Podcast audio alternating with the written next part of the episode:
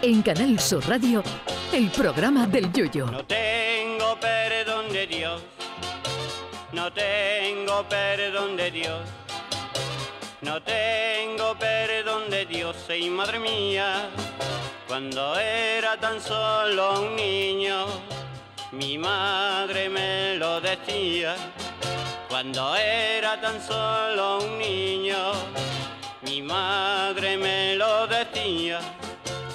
No tengo perdón de Dios, no tengo perdón de Dios, no tengo perdón de Dios. Perdóneme usted, madre mía. Hoy, 19 de octubre, se celebra el Día Mundial del Gin Tonic, bebida de gran popularidad entre el personal dado al copazo. El origen del gin tonic es curioso porque lo inventaron los ingleses, quién si no, cuando conquistaron la India. Allá en la India había mosquitos con el COU terminado, mosquitos que cuando te picaban te dejaban en la mesita de noche un bocadillo y un zumo para que te recuperaras. Y esos mosquitos transmitían una enfermedad mm, grave como era la malaria. Para combatir la malaria se usaba la quinina, pero como el polvo ese estaba tela de amalgo, lo mezclaron con agua y azúcar. Así nació la Indian Tonic Water. Pero a los ingleses, que hasta el caldo del queso fresco lo mezclan con bifitter, les faltaba algo. La quinina seguía siendo amarga y los clientes le añadieron su mijita de alcohol en forma de ginebra había nacido el gin tonic, del que Winston Churchill dijo que habría salvado más vida que todos los médicos juntos del Imperio Británico. Y el resto de la historia ya lo conocen ustedes. A los ingleses les gustó tanto ese remedio para la malaria que hasta empezaron a criar mosquitos en las casas de toda Inglaterra para tener una excusa para pegarse un lingotazo para combatir la malaria. Allí en Inglaterra nada de Raid, Orión o pastillas de fuego, nada. Allí los picotazos lo solucionaban con un leñazo de ginebra y tónica.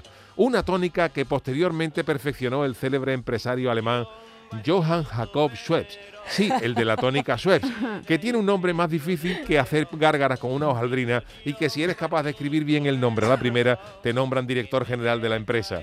La popularidad del gin tonic se debe a que ambos ingredientes, la tónica y la ginebra, tienen propiedades digestivas.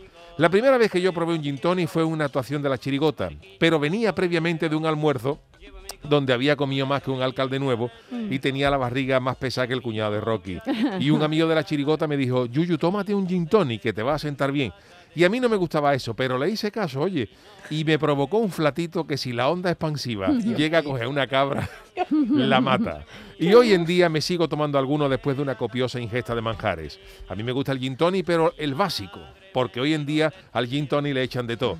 Hay gente que se ha preparado un gin tonic y le ha echado tónica, ginebra, pimienta rosa, enebro, cardamomo, anís estrellado, canela en rama, pimienta de Jamaica y jengibre. Y cuando ha ido a tomárselo, se ha dado cuenta de que en vez del gin tonic le había salido un potaje con su y todo. Y es que hoy en día la preparación de un gin tonic tiene más tontería que el ropero de un payaso. El hielo, la ginebra, el limón, luego el palito ese en espiral para que la tónica no burbujee más de lo debido y se convierta Ay, en un spa. Y luego todo ese rollazo de especia que se le puede echar. Yo ya cuando me tomo un gin tonic fuera de casa lo que hago es llamar al bar dos horas antes para que lo vayan preparando como las pizzas y le digo a la hora que voy a ir a recogerlo. En fin, señores, que si algo positivo tiene el gin tonic es que sirve para brindar. Y hoy también lo vamos a hacer por todas aquellas mujeres que hoy celebran el. Día Mundial de la Lucha contra el Cáncer de Mama, que no nos habíamos olvidado. Va por ustedes, señora. ¡Salud! Ay, mi velero, velero mío. Canal Sur Radio. Llévame contigo a la orilla del río. El programa del Yoyo.